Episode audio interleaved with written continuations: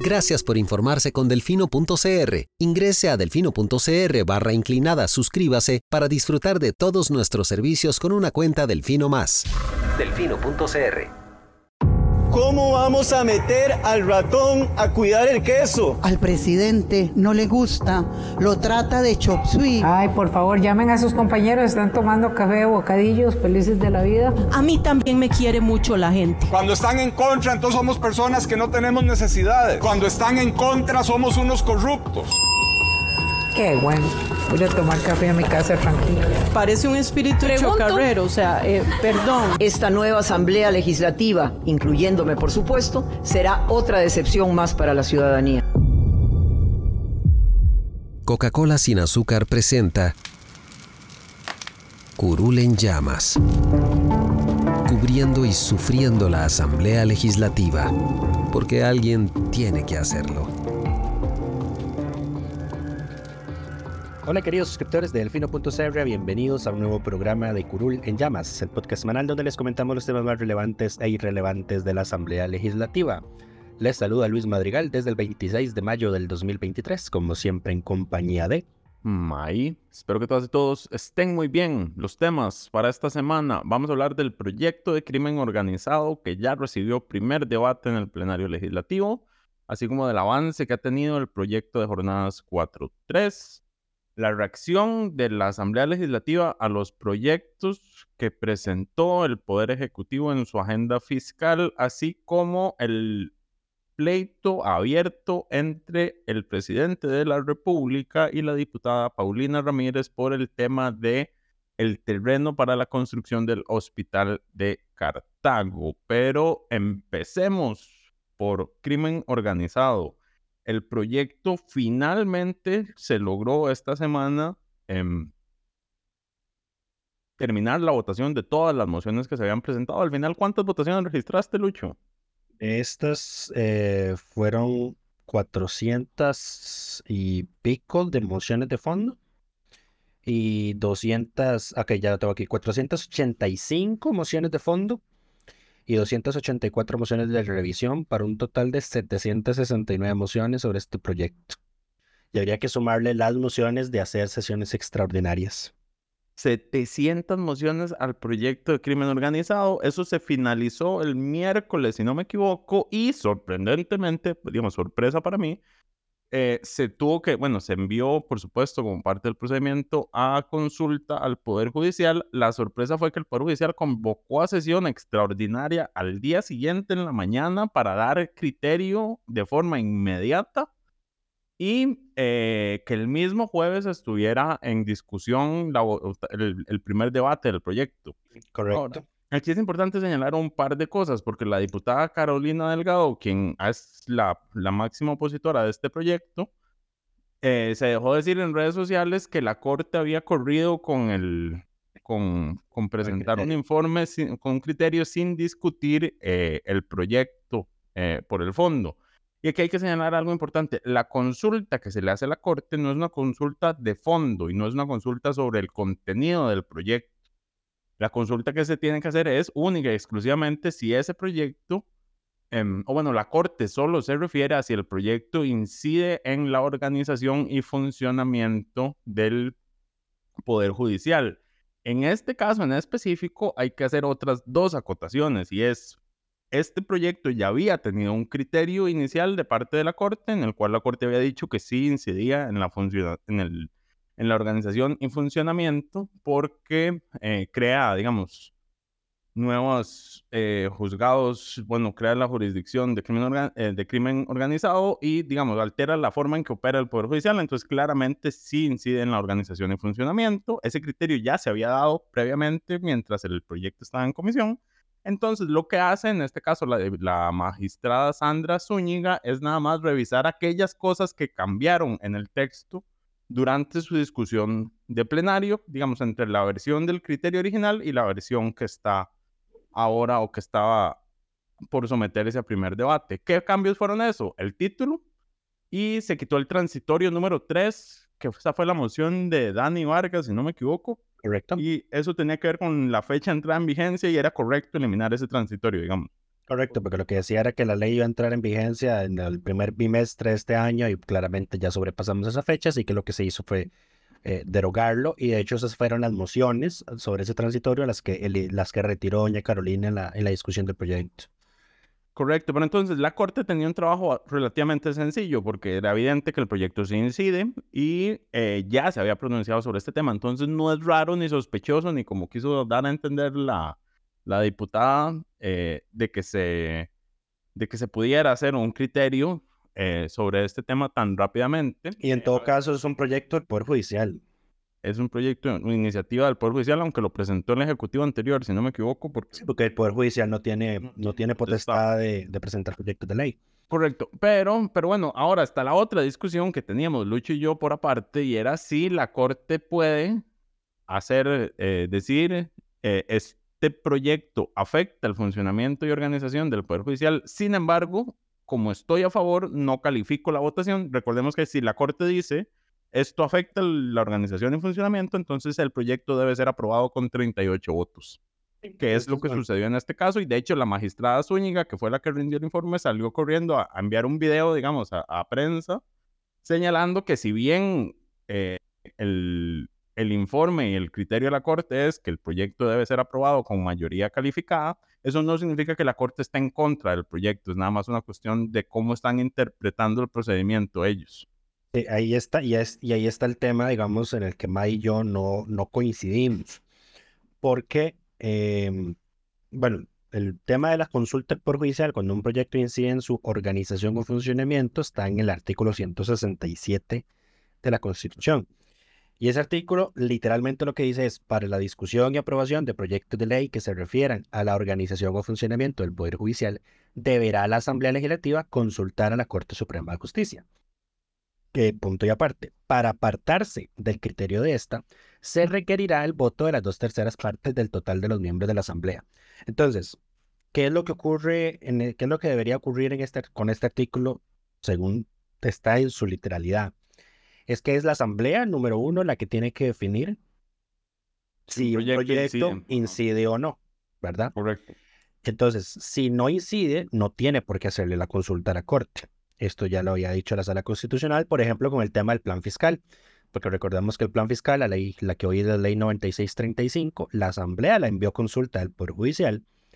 El, Poder Judicial dijo, esto afecta a mi organización y funcionamiento, y cuando la Sala revisó el proyecto en las consultas legislativas que se formularon, dijo, este proyecto no afecta a la organización y funcionamiento del Poder Judicial y por ende la consulta de la Asamblea era improcedente. Ahora, paréntesis, Lucho, nada más para aclararle, porque lo que ha venido sucediendo es que la Corte usa esto para los proyectos a los que se quiere oponer. Correcto. Quiero ponerme un proyecto polémico, entonces lo califico su votación diciendo que afecta a su organización y funcionamiento, como la, como la reforma fiscal, como todos los temas de pensiones y demás. Pero bueno, cierro paréntesis. no, no, de hecho, de esto tenés la absoluta razón y de hecho es lo mismo que dice en la sala constitucional.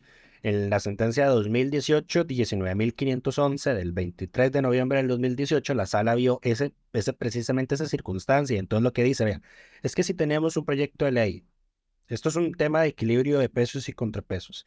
Si hay un proyecto de ley que sí incide en la organización y funcionamiento del poder, del poder judicial y este no, es, no le es consultado a la Corte, o pese a que le es consultado a la Corte, se aprueba sin una mayoría calificada, que es la de 38 votos, se vulnera la independencia judicial y por ende el proyecto sería inconstitucional.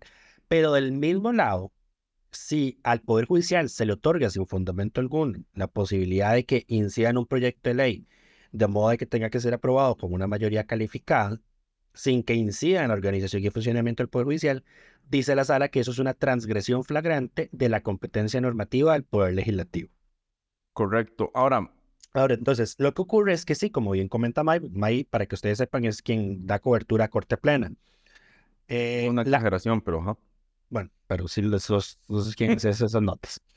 Eh, lo que ocurre ahí es precisamente eso. Entonces, que la Corte usa ese mecanismo de ciencia en organización y funcionamiento, porque además son términos, digamos, son términos jurídicos indeterminados, es lo que se le llama, que no están definidos en ningún lado, entonces... Que, la Corte ha ido definiendo por sí misma y la sala le ha ido poniendo límites por, por otro lado. entonces lo que tenemos acá es una Corte plena que está ignorando los pronunciamientos de la sala constitucional sobre qué es organización y funcionamiento, porque ya la sala lo ha aclarado, que es en términos generales lo que se refiere a Ahora, en este caso no. o cerrar no. tribunales nuevos. No, en este caso no hay polémica, era obviamente que sí incidía. En lo que May y yo no nos ponemos de acuerdo, digamos, es en que, que la Corte no, puede, no pueda decir que el proyecto, aunque incida en la organización y funcionamiento del Poder Judicial, no lo objeta, o sea, no está en contra, y por ende no se requerirían los 38 votos. Entonces, con esa sentencia del 2018 que yo estaba comentando ahorita, a mí me parece que queda claro de que son dos procedimientos separados, inclusive de la propia literalidad del artículo de la Constitución me parece que son dos procedimientos declarados, do- separados, perdón. La sala, de hecho, ya le había dicho a la Asamblea, es usted la que define si un proyecto se le consulta o no a la Corte. El tema es que lo que pasa es que servicios técnicos ya Siempre por, consulta. por default, Siempre cuando algo toca una ley, es una reforma, una ley, inmediatamente meten una consulta obligatoria a la Corte y eso no está correcto. Eso es culpa de servicios técnicos. Correcto. Entonces, de, ahí- de ahí viene, digamos, esa, esa, esa seguidilla de, de- de problemas. Porque entonces, digamos, yo, yo lo comentaba con Mai y, se lo comentaba a, a una periodista del Poder Judicial. Vea, es que no tiene sentido esto que están haciendo, porque número uno, este proyecto de ley es iniciativa del Poder Judicial.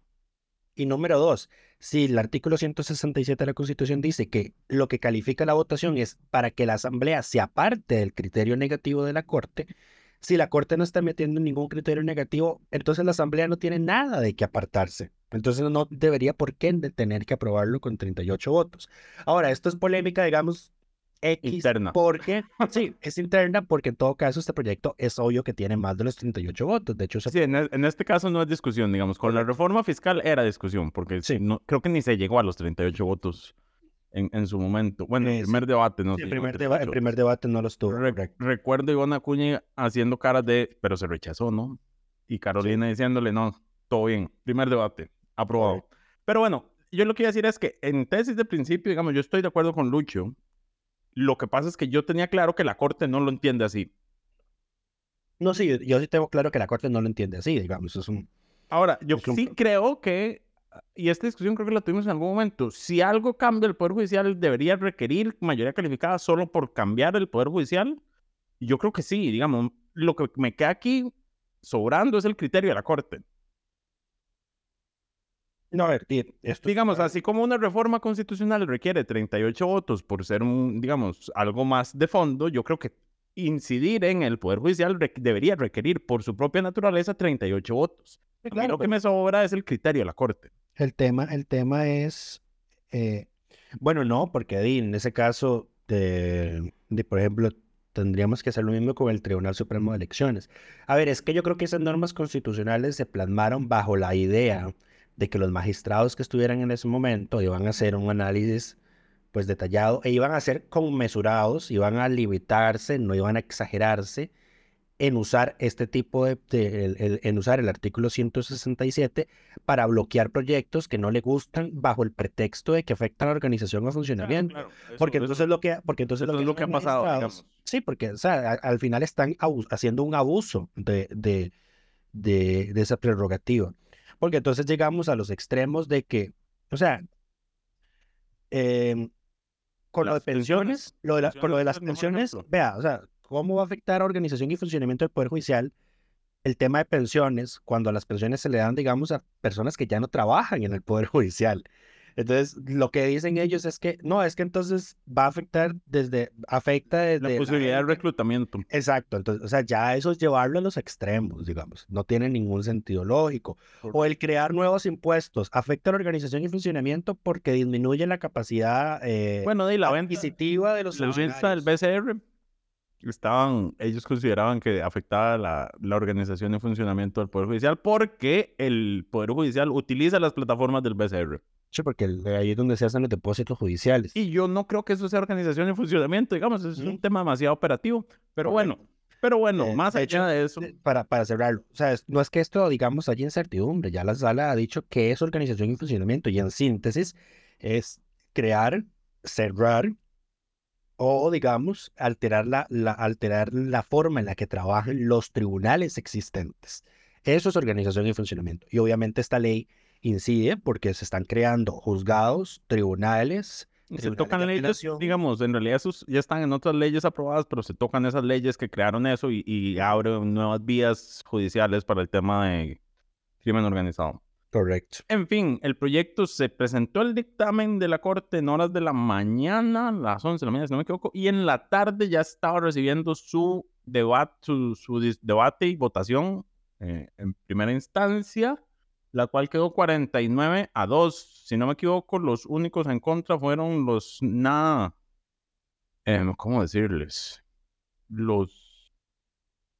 Los que ya sabíamos. No, sí, iba a usar otra palabra, pero voy a omitirlo. Em, Dani Vargas y Carolina Delgado de Liberación Nacional, quien además dijo, salió a decir en redes, cumplí. Yo, yo estoy a veces preocupado por esa señora. Em, pero bueno. Y ya, ya se están haciendo memes en, en, las redes sobre esa, sobre ese post. Sobre el cumplí. Sí, le, entonces le pusieron, le cumplí a los narcos. Ajá. Sí, sí, la gente va a hacer chistes. La gente siempre va a hacer chistes. Eso es importante en esta vida. Eh, pero bueno, que lo, lo, único que impediría que este proyecto sea aprobado en, segundo debate el lunes es una consulta de constitucionalidad que se ve improbable. No hay firmas. Solo dos no hay votaron en contra y, y, digamos, yo de quienes temía que podían firmar la consulta son los del oficialismo porque los 10. Desde un inicio, exacto, desde el inicio, eh, el, el Ejecutivo y su fracción legislativa han levantado dudas sobre la, han acogido, digamos, las dudas que ha tenido doña Carolina sobre la constitucionalidad del proyecto. Sin embargo, ayer en la discusión por el fondo, en la que cada diputado tenía hablar, tenía, podía hablar 10 minutos, que es la mitad del tiempo en un primer debate normal, porque estamos en procedimiento abreviado, que varios se levantaron a hablar a favor del proyecto, de que es urgente, de que es necesario para atender la crisis de inseguridad que tenemos y de que inclusive don Jorge Antonio Rojas fue absolutamente directo y dijo, yo no voy a celebrar hasta que esto esté publicado en la Gaceta y espero que no se reúnan las 10 las firmas. firmas. Y valga decir que don Jorge Antonio, don Jorge Antonio Rojas fue el diputado oficialista eh, representante del, del, gobierno en la Comisión de, de Seguridad y Narcotráfico. Correcto. Ahora, em, yo creo que lo del, lo del oficialismo era más una finta por el tema de 4-3 que una verdadera intención de oponerse a... ahora, ya, ya, ahora ya lo hemos mencionado, este proyecto es inconstitucional. No voy a referirme a ese tema en este momento. No, no, le voy a dar argumentos a doña Carolina. No, Hay anteriores que puedo utilizar si desea. No estoy seguro que los ha escuchado y los, por lo menos las notas en las que hemos abordado, no en las que vos has... Ahora, yo digo que este, a, ver, a mí no me parece que este proyecto sea inconstitucional. Yo lo que sí creo es que los casos que existen desde octubre del 2019 hasta hoy, que se han tramitado únicamente por la vía de crimen organizado, son, eh, se van a caer y son potencialmente casos que si no se resuelven a lo interno van a ir a la Corte Interamericana. El tema es de, eso pasará de aquí a 10 años. Igual yo, yo francamente veo poco probable que la que la sala tercera em, no haga lo que le corresponda. No, no, no, eh, que, o sea, que se traiga abajo los procedimientos. Francamente lo, lo veo poco probable. Inclusive habría que ver qué, qué movida hace la sala, porque estoy seguro que algún juez va a plantear alguna consulta judicial de constitucionalidad. Es probable. Eh, y me imagino que quién sabe qué usarán ahí como para, como para zafarse el pronunciamiento por ahora. la sala ha dicho que este tema no es de constitucionalidad, es por la vía legal, cuando le, han tratado de meter consultas sobre el tema. Si hay artículos derogados o no, no es un tema constitucional, es un vía legal. O sea, básicamente le eh, pateó la bola a la, otra, a la otra sala. Sí, pero habría que ver también el tema de la prisión preventiva oficiosa que contiene el proyecto. Eso ya es otra historia. Eso ya sí es un tema, me parece, de constitucionalidad porque involucra la, la, libertad de las personas. Ahora, ese es nada más un punto específico, no es el proyecto completo, entonces... Sí, digamos. Tampoco es tan lo, Lo que, sería, lo que afectaría sería el transitorio que dice que a los procesos en trámite se les aplicarán los nuevos plazos de prisiones preventivas que son de cuatro años. Lo cual me parece, me parece un abuso, digamos. Cuatro años de prisión preventiva me parece que es un es un exceso y en eso sí vamos a, creo que vamos a tener algún problema en, la Corte Interamericana posterior. Eh, cuatro años, bueno, no entremos en esta discusión en este momento, pero bueno, pasemos al siguiente tema, porque habiéndose finalizado esta semana eh, crimen organizado, continuamos con la otra discusión cansona que es jornadas 4x3, en la cual se le presentaron, ¿cuántas fueron? ¿800 mociones? 817.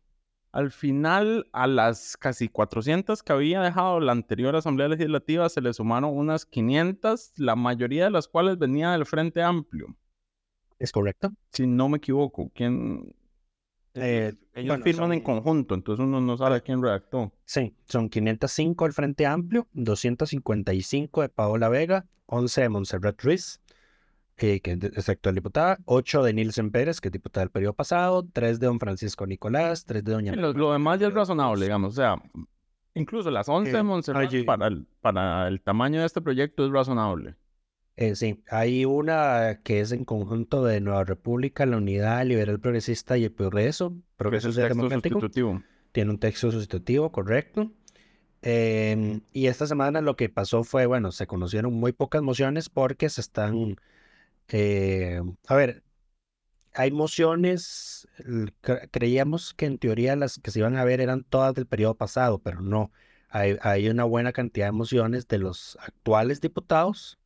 Entonces, esas están poniéndose en discusión de primero y en todo caso las que son de doña Paula Vega, que son las que también se han ido viendo, eh, hay diputados que están haciendo uso de la palabra cinco minutos a favor y cinco minutos en contra. Entonces, digamos, se está teniendo una discusión rica respecto al proyecto y por eso está teniéndose, digamos, un, un, un lento avance. De hecho, de estas, bueno, sí, en esta semana, desde que empezó el trámite, solo se han visto 21 mociones.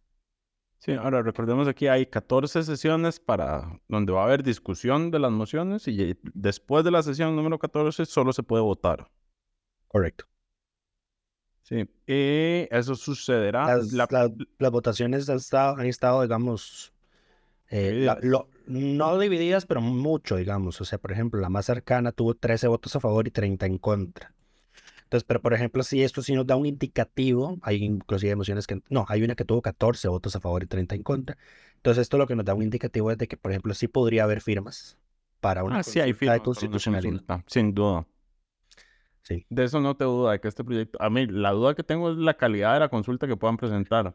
Sí, entonces, Em. eh, por ahora la discusión, aunque rica o interesante o, o- o que valga la pena ponerle atención, me porque se está discutiendo el texto que salió de la Mm. Comisión de Sendarios, No han entrado Eh, nuevo, que es el sustitutivo. correcto, entonces digamos, es básicamente lo mismo, o sea, no hay mayores cambios. sí, pero entonces la, el resto, la mayoría está rechazando las mociones bajo el pretexto de esto lo solucionamos con el texto sustitutivo. Entonces es lo que está pasando. Y de hecho también bajo ese pretexto se votaron en contra dos mociones de consulta, dos mociones de orden para consultar el proyecto, una a la Organización Internacional del Trabajo y otra al relator de las Naciones Unidas sobre formas contemporáneas de esclavitud, don Sí. Obokata. Yo, yo- Eh, porque si digamos, si se aprobaran el que lo que se iría a consulta, pues es el texto actual. sí, esas consultas hay que presentarlas eh, una vez esté el texto sustitutivo, diría yo. Tiene más sentido que poner a consultar sobre esto, pero bueno, retórica política, diría yo. Sí.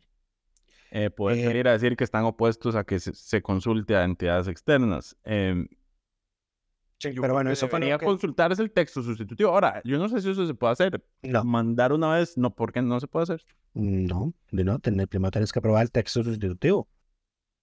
Di, pero yo no puedo, bueno, digo, mm, ok, el plenario no, pero yo, diputado, no puedo enviar a consulta un texto.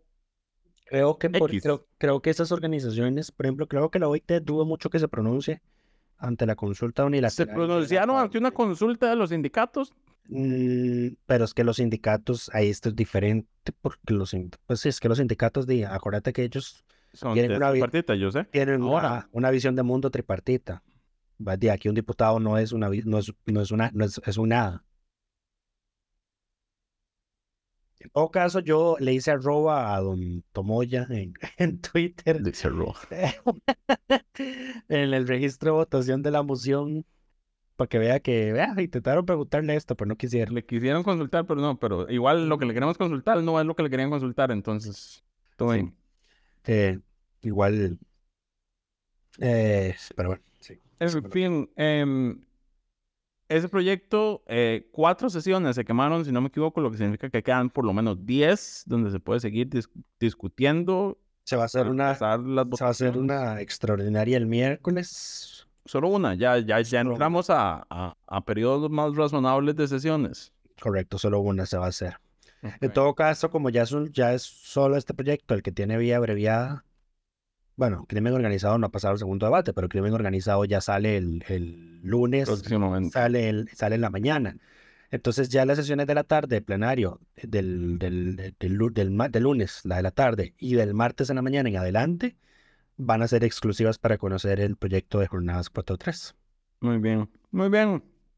En fin. Entonces, si quedan, si van por cuatro sesiones, si nos faltan 10, en una semana y un poquito más la sacan. Ok, perfecto. Em, pasamos al siguiente tema. La semana pasada les comentamos que el Poder Ejecutivo presentó cinco proyectos de ley en su agenda fiscal que incluía, entre otras cosas, modificaciones al impuesto sobre la renta, cómo se calcula, modificaciones al impuesto de propiedad sobre los vehículos, modificación, una reforma completa al Código de Normas eh, y Procedimientos Tributarios, un proyecto de ley para unificar el manejo de la deuda actual, que Hacienda tiene ahorita dos em, despachos, unidades que atienden esto, y es unificarlo en una, y el quinto proyecto se me escapa que era en este momento. Lucho, ¿te acordás? No, Ahora, hubo una reacción. A ver, ha- han pasado dos, por lo menos dos cosas en este sentido. El Ejecutivo tuvo que salir a reconocer varios errores en los proyectos, reconocer en comillas, porque yo creo que uno no, o sea, a ver, yo no puedo asumir que aceptar un error sea la escapada que le están haciendo a esto. Puede legítimamente haber sido un error. Mike tiene, la, son- tiene la hipótesis de que el Ejecutivo hizo esto de forma deliberada. Ahora, yo creo que los proyectos se presentaron para ser rechazados. Eh, todos los proyectos se presentaron para ser rechazados, entonces para que el Ejecutivo pueda mantener su narrativa de la Asamblea Legislativa no me deja mejorar la condición de vida de la mayoría de personas y aquí están defendiendo ticos con corona. Esa es mi hipótesis de por qué se presentaron estos proyectos, de la forma en que se presentaron y con el contenido que se presentaron. Eh, ahora, eh, ¿qué se ha reconocido hasta el momento? Bueno, Hacienda ya el, originalmente traía, bueno, el texto trae una nueva escala salarial para el cálculo de renta, bueno, escala de ingresos, porque lo que hace es que se agrupan todas las fuentes de ingresos.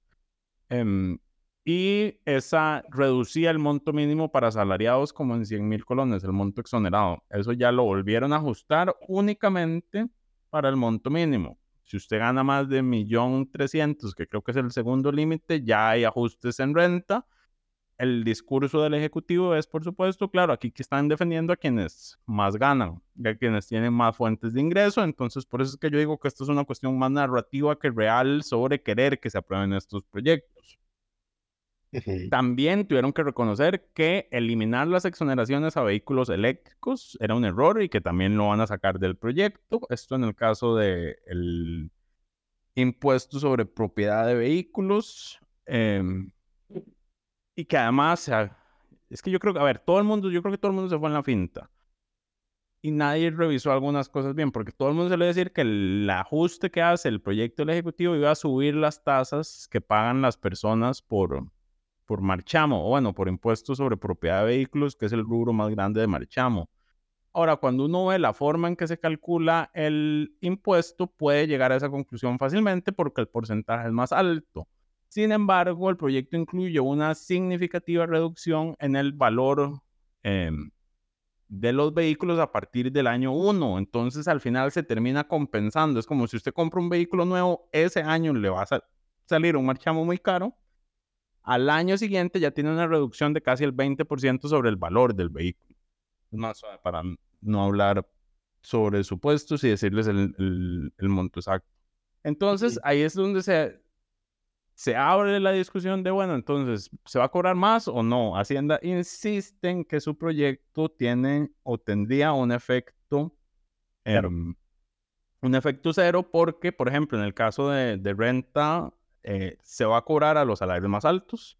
Se introduce una nueva tasa del 30% para quienes tengan un salario por encima de 4.400.000, si no me equivoco pero a las personas trabajadoras independientes se les va a reducir significativamente la tasa que se les cobra ahorita, porque una persona trabajadora independiente actualmente empieza a tributar por encima de, a ver, el monto es anualizado, por supuesto, por la naturaleza del, del servicio, pero em- empieza a tributar a un promedio de 350 mil colones mensuales. O sea, hay una diferencia de 600 mil cuando ves entre trabajador independiente y asalariado. Por ahí es por donde va em, la discusión en ese proyecto. Entonces ellos insisten en que eso suma cero. Igual con el caso de los vehículos. Si los más nuevos pagan más el primer año, cubre el que el resto pague menos el resto de años. Un segundo, estoy buscando la tabla. Lucho, puedes hablar en cualquier momento. Sí, no, es que no tengo mayor cosa que comentar respecto a esto, salvo que todas las fracciones han salido a hablar en contra, inclusive doña la propia Pilar Cisneros dijo que esto fue un mal timing del Ejecutivo, que a ella no le consultaron los proyectos ni a la fracción, le socializaron los proyectos con antelación como para que ellos pudieran defenderlos. Em, y sí, o sea, ya imagínate, hasta ese nivel. Correcto. Eh, Ahora sí, para dar el, el, dato exacto, la depreciación que se utilizaría es el año, después de un año, 10%, al año 2 te empieza a sumar 9, 8 y así consecutivamente. O sea que tras tres años ya te redujeron el 28% del valor del vehículo. Y la tabla funciona por. Ah, no, no. Ah, no, sí, perdón, está viendo motocicletas. Eh, sobre excesos, igual, o sea, sobre el monto de la diferencia entre los distintos rangos eh, a partir de millón mil, que es la base imponible base, que paga 31 mil colones después de ahí se empieza a subir. Yo creo que si uno hace los, los números reales, el, el marchamo no debería aumentar significativamente para la mayoría de los casos. Pero bueno, eh, ¿cuál es el problema en esto? Que bueno, ya el Ejecutivo eh, salió a criticar a la oposición por reaccionar de forma iracunda ante una propuesta de ley y les dijo, pero cálmense, si al final ustedes son los que aprueban y yo solo tengo 10 votos, ¿y por qué se, por qué se enojan tanto? Qué cansado. Sí, pero. Cuando te, es que para, encontrar excusas inventan cualquier cosa. Claro, esto, a ver, esto tiene claras intenciones electorales. Digamos, hasta en conferencia de prensa el presidente se dejó decir, es que yo no puedo decirle a usted por quién votar, pero ponga usted atención a quién se opone a estas cosas básicamente, palabras más, palabras menos. Entonces, esto no dudo que tenga intenciones eh, y una naturaleza más electoral que fiscal, porque además los números fiscales que presenta el Poder Ejecutivo está, el Poder Ejecutivo y el Ministerio de Hacienda, esta semana, al cierre del primer cuatrimestre del año, siguen arrojando un superávit eh, financiero, no, sí, superávit primario del 1% del PIB con altas tasas de interés que estamos pagando y además, el, a ver, en este, en este corte el porcentaje de deuda PIB quedó por de encima del 60%, que recordemos es el límite del tracto más restrictivo de la regla fiscal. Sin embargo, ahí está incluido todo lo que entró por eurobonos, que Hacienda estima se va a diluir a lo largo del año porque tienen mejores fuentes de financiamiento. O sea que el, saldo de la deuda lo va a ir cancelando en parte del año, entonces ahí sigue... Em, la moneda del aire si van a lograr cerrar o no por debajo del 60%. Ellos dicen que no, que su proyección es al 2025. Con el tipo de cambio como está, tengo mis dudas, pero bueno. Sí. O sea, tengo mis dudas de que no logren cerrar este año de esa forma. Ok. Pasamos al tema del hospital de Cartago. Llevamos una semana, 10 días con la discusión sobre el tema de los terrenos del hospital de Cartago. La semana anterior salieron el presidente y la presidenta ejecutiva de la caja diciendo que el hospital de Cartago, que iban a abrir una investigación por el tema, que el hospital de Cartago, el terreno se había comprado a precios eh, exorbitantes, que estaba en una condición que no podía o que representaba un riesgo de seguridad construir un hospital ahí, etcétera. La diputada de Cartago, Paulina Ramírez, ah, después de esa conferencia de prensa, pidió criterios a las oficinas técnicas de la caja, incluyendo la unidad de infraestructura, la cual le dijo, no, eso no es así, y le envió los informes que refutan lo que dice o lo que se dijo en conferencia de prensa. Entonces, el miércoles de esta semana, un periodista de nombre Danilo, cuyo apellido se me olvida en este momento, le consultó al Poder Ejecutivo que qué pasaba, digamos, porque de dónde, cuál era el origen de los criterios divididos y si algún día iba a haber eh, hospital en Cartago. Y el presidente se dejó decir em, que, y es que además él solito se la puso, porque dijo, a ella, ¿le están mintiendo a ella o me están mintiendo a mí? Y se puso a leer un informe sobre el tema, digamos, como la evidencia contundente que, que para acallar las dudas. Lo que resulta que sucedió es que el informe que el presidente lee en público en conferencia de prensa como justificación para todo lo que están haciendo era sobre un terreno distinto al que finalmente se terminó adjudicando para el hospital. Era el caso de un terreno del Ministerio de Justicia en Cartago, en el Fierro de Cartago, si no me equivoco, eh, que se estaba evaluando si Justicia podía donar a la caja para construir ahí el hospital. En ese se dijo que, el terreno no servía y eso fue lo que leyó el presidente básicamente, eh, pero no es sobre el terreno que se terminó comprando para el hospital de Cartago. Entonces la diputada claramente va al plenario y dice como el presidente está leyendo documentos fal o sea, documentos equivocados para tratar de justificar su posición. Lo cual es cierto, cuando uno revisa los informes y, y lee lo, o sea, compara lo que el presidente lee con el informe, se da cuenta de que está leyendo sobre un texto completamente distinto. Em, quedando, por supuesto, en total vergüenza, pero bueno, ¿qué más vergüenza puede pasar este país ya con este presidente? Y nos quedan tres, años para averiguarlo. Pero bueno, eh, más allá de eso, la caja salió a decir posteriormente, eh, no, no, el, este es, a ver, este eh, gimnasia mental, digamos, para llegar a esta conclusión. La caja salió a decir que el presidente no leyó el documento equivocado, que él leyó el documento que quería leer, pero que lo que estaba haciendo era señalando cómo ambos terrenos tienen condiciones similares, el criterio que aplicaba para el, el, primer terreno de justicia que no se termina adquiriendo también puede aplicar para el segundo terreno. Entonces, que él jamás en la vida se equivocó, nada más estaba haciendo e, poniendo un ejemplo concreto usando otro informe, eh, lo cual claramente es un nada más señal de la incapacidad de decir, sí, sí, estamos mamando. Pero bueno, eh, Lucho, ibas a decir algo, perdón, me he extendido mucho con el, tema. Sobre el Colegio de Geólogos. El Colegio de Geólogos por años ha advertido de que ese hospital de Cartago no debería construirse en ese terreno porque justo debajo del terreno pasa la falla Aguascalientes. Em, que es la falla que generó el terremoto que destruyó Cartago y San José en 1910. Correcto. Eh, de hecho, hay un, para quienes no lo saben, además del OPSICORI, está la red sismológica de la Universidad de Costa Rica y la Universidad de Costa Rica también tiene algo que se llama el Laboratorio de Ingeniería Sísmica.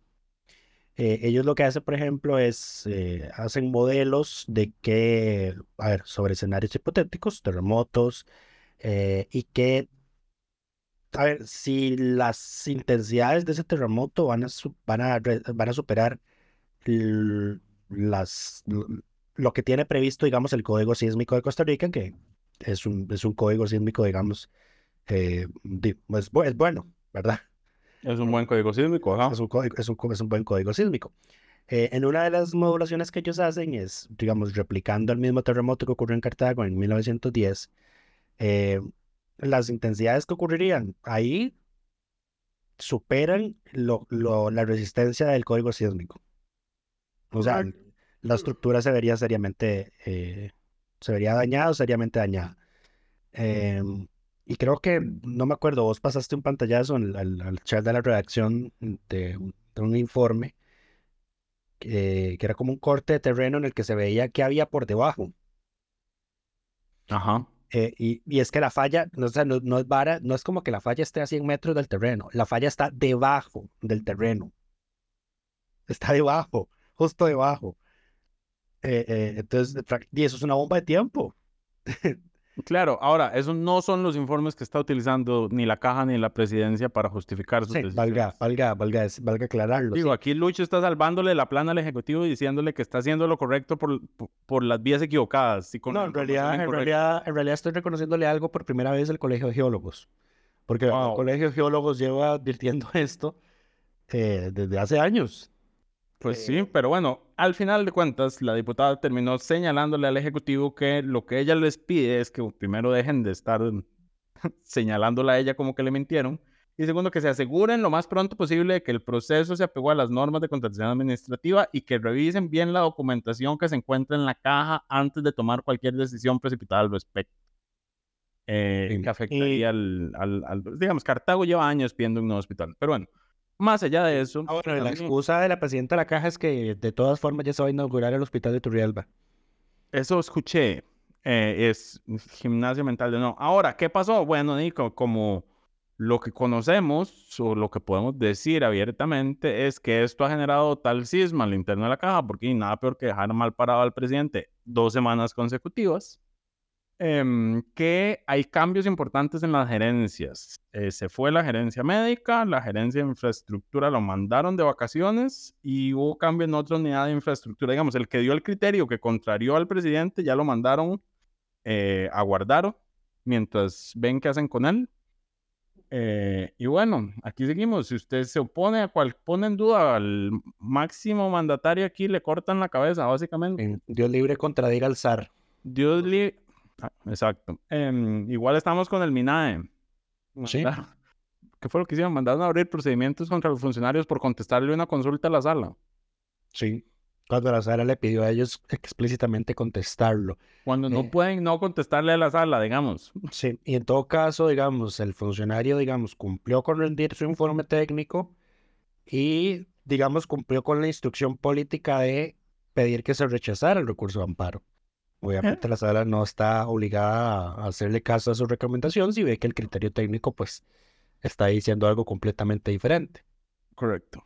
Pero bueno, yo creo que... Ah, bueno, antes de terminar, por supuesto, por, por su lucha, bueno, por su investigación en torno a todo el tema del hospital de Cartago y por no dejarse amedrentar eh, por eh, nuestro sumo pontífice mandatario, eh, le damos el reconocimiento de diputada de la semana a la señora Paulina Ramírez. Quien fue reelecta además presidenta de la Comisión de Hacendarios. Correcto, ha tenido y va a seguir teniendo un papel importante en todos los temas presupuestarios que se tramiten en la Asamblea Legislativa. Ahora, hablando de comisiones, ya se instalaron la mayoría de comisiones eh, permanentes. Las permanentes ordinarias ya están instaladas y se instaló la Comisión Permanente Especial de Reacción todas actualizadas en nuestro sitio delfino.cr barra inclinada asamblea, donde pueden ver quién preside y demás y qué textos tienen. Bueno, no, en este momento no pueden ver qué textos tienen porque hay más textos de los que están en agenda porque estamos en extraordinarias. Pero bueno, todos los textos que tienen asignados estén o no en conocimiento en extraordinarias. Pero bueno, en fin, eso es todo por esta semana. Esperamos que todas y todos estén muy bien y nos escuchamos de hoy en ocho. Chau, chau. Coca-Cola sin azúcar presentó Curul en llamas, cubriendo y sufriendo la Asamblea Legislativa, porque alguien tiene que hacerlo.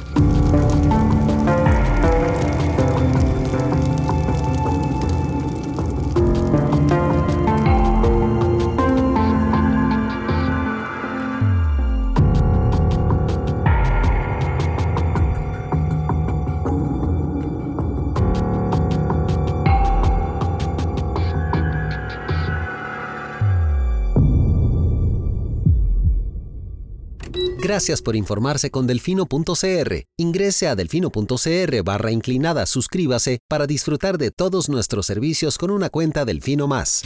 Delfino.cr